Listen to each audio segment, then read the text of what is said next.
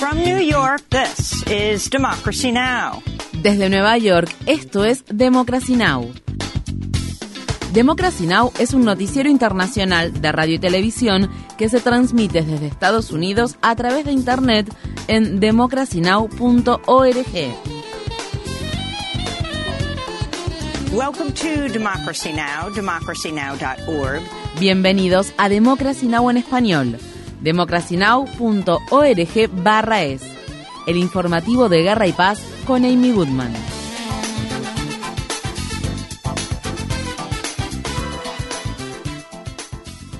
El presidente de Estados Unidos, Joe Biden, aprobó el proyecto Willow, un plan masivo de 7 mil millones de dólares para extraer petróleo y gas que la compañía ConocoPhillips desarrollará en el norte de Alaska. Se espera que con el proyecto Willow la compañía ConocoPhillips extraiga 180 mil barriles de petróleo por día, lo que agregaría unos 240 millones de toneladas métricas de gases de efecto invernadero a la atmósfera durante los próximos 30 años. Algunos de los compañeros demócratas de Biden, incluido el senador de estado de Massachusetts, Ed Markey, se pronunciaron duramente contra la decisión del presidente y dijeron que esto deja una mancha de aceite en los logros climáticos del gobierno y en el compromiso del presidente de no permitir que se realicen nuevas perforaciones para la extracción de petróleo y gas en tierras federales. Estas fueron las palabras expresadas por Kristen Monsell, abogada principal de la organización Centro para la Diversidad Biológica.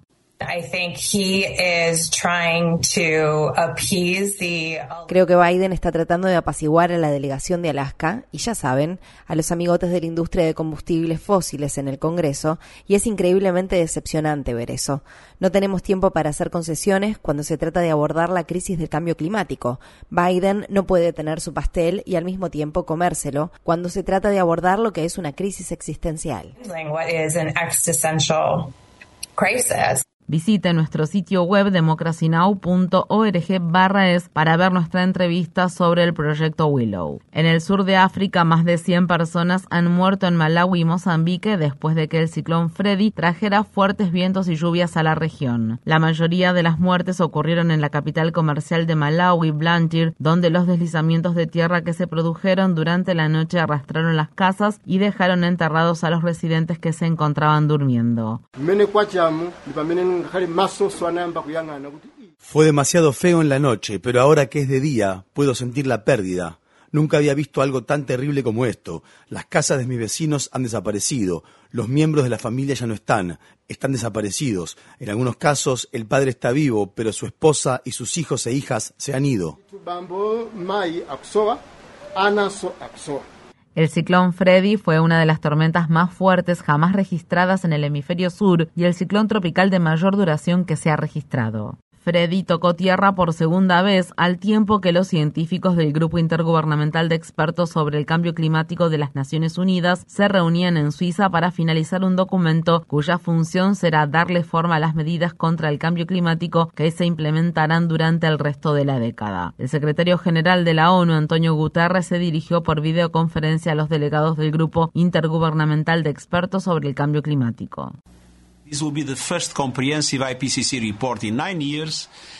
Este será el primer informe completo del Grupo Intergubernamental de Expertos sobre el Cambio Climático en nueve años y el primero desde el Acuerdo de París sobre el Cambio Climático. No podría haber llegado en un momento más decisivo. Nuestro mundo está en una encrucijada y nuestro planeta está en la mira nos acercamos al punto de no retorno, de superar el límite acordado internacionalmente de 1,5 grados centígrados de aumento de la temperatura global, Estamos en la punta del punto de inflexión. We are at the tip of a tipping point. El Instituto Nacional de Investigaciones Espaciales de Brasil advierte en un nuevo informe que la deforestación en la Amazonía brasileña alcanzó un nuevo récord el mes de febrero de 2023. Se destruyeron más de 321 kilómetros cuadrados de selva tropical a pesar de los esfuerzos del nuevo presidente de Brasil, Luis Ignacio Lula da Silva, para revertir la deforestación desenfrenada que había alentado su predecesor, Jair Bolsonaro. Estas fueron las palabras expresadas por Rómulo Batista, miembro de la organización Greenpeace en Brasil.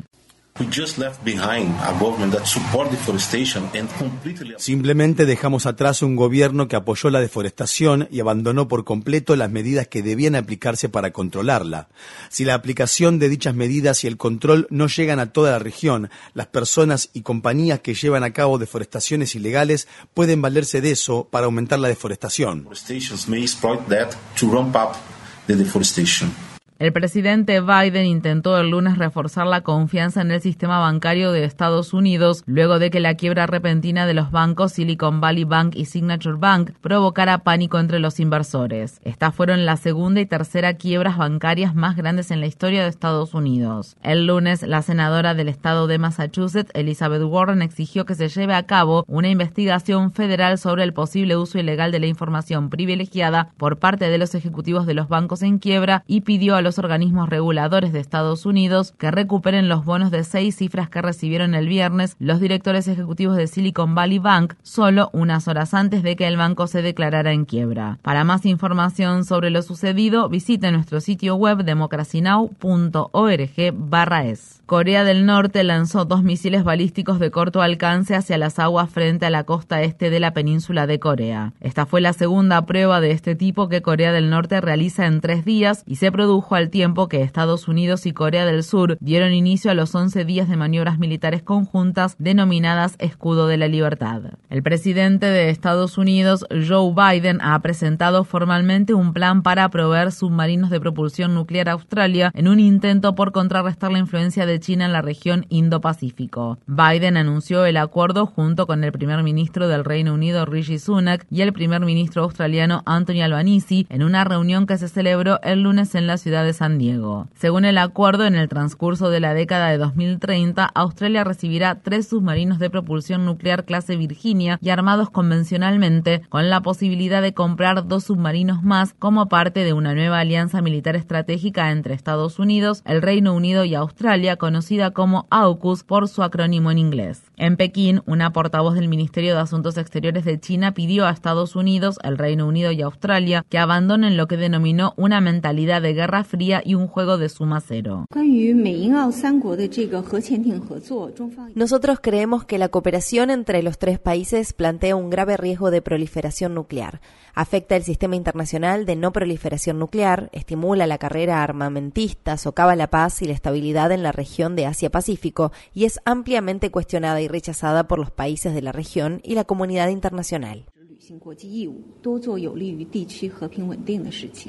La reunión de Biden con los líderes del Reino Unido y Australia se produjo al tiempo que el Pentágono publicó la propuesta de su presupuesto para el año fiscal 2024 por 842 mil millones de dólares, una cifra que supone 25 mil millones de dólares más de lo que aprobó el Congreso en 2022. Este sería el mayor presupuesto en la historia de Estados Unidos que se solicita en lo que se cataloga como tiempos de paz. Un nuevo estudio halla que Estados Unidos sigue siendo el principal exportador de armamento del mundo. El Instituto Internacional de Investigación para la Paz de Estocolmo informó el lunes que, entre 2018 y 2022, Estados Unidos representó el 40% de las exportaciones mundiales de armamento, vendiendo armamento a más de 100 países. India sigue siendo el principal importador de armamento del mundo, seguida de Arabia Saudí, que representó casi el 10% del comercio internacional de armamento. Alrededor del 80% de las compras de armamentos saudíes provienen de Estados Unidos. El gobierno de Biden está extendiendo los programas de ayuda humanitaria para miles de refugiados ucranianos que huyeron de la invasión rusa e ingresaron a Estados Unidos a través de la frontera con México. Esta decisión permitirá que personas provenientes de Ucrania puedan permanecer en Estados Unidos una vez que haya expirado el límite inicial del programa de un año. Está previsto que en los próximos meses expire un programa de ayuda humanitaria similar para decenas de miles de refugiados afganos que se encuentran en Estados Unidos pero no está claro si esos permisos se extenderán, incluso cuando Afganistán enfrenta una crisis humanitaria que ha empeorado luego de que los talibanes tomaran el poder en 2021. Los activistas en defensa de los inmigrantes han acusado a Biden de hipócrita por la forma en que trata a los migrantes ucranianos en comparación con la mayoría de los demás solicitantes de asilo y refugiados. En Ciudad Juárez, México, cientos de solicitantes de asilo, en su mayoría venezolanos, se encontraron con barricadas de alambre de púas y la policía antidisturbios cuando intentaban cruzar a la ciudad del Paso, estado de Texas, para finalmente solicitar asilo. Algunos migrantes informaron que fueron rociados con gas pimienta. Muchos de los solicitantes de asilo han esperado en México durante meses, enfrentando condiciones de vida extremadamente peligrosas para poder cruzar a Estados Unidos.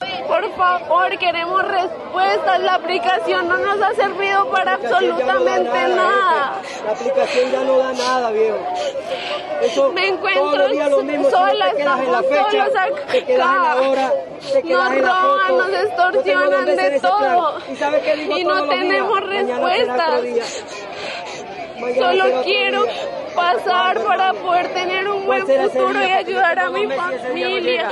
Nada más. En Honduras, la presidenta Xiomara Castro legalizó el uso de medicamentos anticonceptivos de emergencia, lo que revocó una prohibición de hace más de una década. Castro emitió la orden ejecutiva la semana pasada en el Día Internacional de la Mujer. La píldora del día después fue prohibida en 2009 tras el golpe de Estado militar respaldado por Estados Unidos que puso en el poder a un gobierno autoritario de derecha. El aborto sigue siendo ilegal en Honduras incluso en los casos de violación y las personas que se someten al procedimiento, así como las que lo brindan, pueden enfrentar una condena de hasta seis años de prisión. En Estados Unidos, un grupo de republicanos de la Cámara de Representantes del Estado de Carolina del Sur han propuesto una legislación que tiene como finalidad castigar el aborto con la pena de muerte. La medida modificaría el Código de Leyes del Estado para otorgar a los cigotos u óvulos fertilizados igual protección bajo las leyes de homicidio del Estado. El proyecto de ley ha obtenido el apoyo de casi dos docenas de republicanos en la Cámara de Representantes de Carolina del Sur, quienes ahora lo copatrocinan.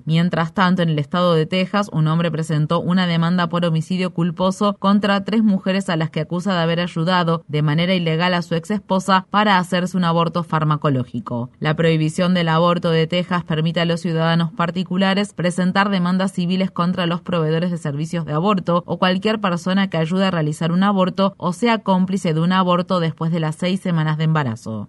En el Reino Unido, más de 36.000 médicos residentes iniciaron una huelga de tres días para reclamar un aumento salarial y mejores condiciones laborales en el Servicio Nacional de Salud que administra el gobierno. El personal de enfermería y de ambulancias hicieron huelgas similares en las últimas semanas. Estas fueron las palabras expresadas por el copresidente del Comité de Médicos Residentes de la Asociación Médica Británica, el doctor Robert Lorenson, quien se unió el lunes a los piquetes en Londres. En los últimos 15 años, los médicos residentes han perdido el 26,1% de su salario debido a la inflación. Todo lo que estamos pidiendo es que se actualice ese salario, porque ningún médico ni médica residente hoy vale menos de lo que valía en 2008. Un abogado de Donald Trump dice que el expresidente se negará a comparecer ante el gran jurado de Nueva York que investiga los pagos secretos de dinero que se le hicieron a la estrella de películas para adultos Stormy Daniels durante la campaña presidencial de 2016. El lunes, el antiguo apañador y abogado personal de Trump, Michael Cohen, pasó varias horas testificando ante un gran jurado estatal en el distrito de Manhattan. Cohen anteriormente se declaró culpable de los cargos de evasión de impuestos, fraude bancario y de mentir al Congreso sobre los pagos secretos de dinero que según el Trump le ordenó hacer. Esto no es una venganza, ¿verdad? Esto se trata de rendir cuentas. No quiero ver a nadie, tampoco a Donald Trump acusado, procesado, condenado o encarcelado por el solo hecho de no estar de acuerdo con ellos. Todo esto tiene que ver con que los responsables rindan cuentas. Es necesario que Trump rinda cuentas por su sucio accionar. El aclamado novelista japonés Kensaburo Oe, quien en 1994 ganó el Premio Nobel de Literatura, ha muerto a la edad de 88 años. En 2014, Democracy Now! lo entrevistó en Tokio, donde habló con él sobre su trabajo, el militarismo, el desarme nuclear y la bomba atómica lanzada sobre Hiroshima, entre otras cosas. Yo creo que el problema o la experiencia que tenemos con las armas nucleares es algo demasiado amplio como para que cualquier individuo tenga que pedir disculpas, y es responsabilidad de toda la humanidad tomarlo en consideración. Por lo tanto, en lugar de una disculpa, creo que lo importante es pedir que haya voluntad y dedicación para crear un mundo libre de armas nucleares. Visite nuestro sitio web democracynow.org barra es para ver nuestra entrevista con Kensaburo Oe.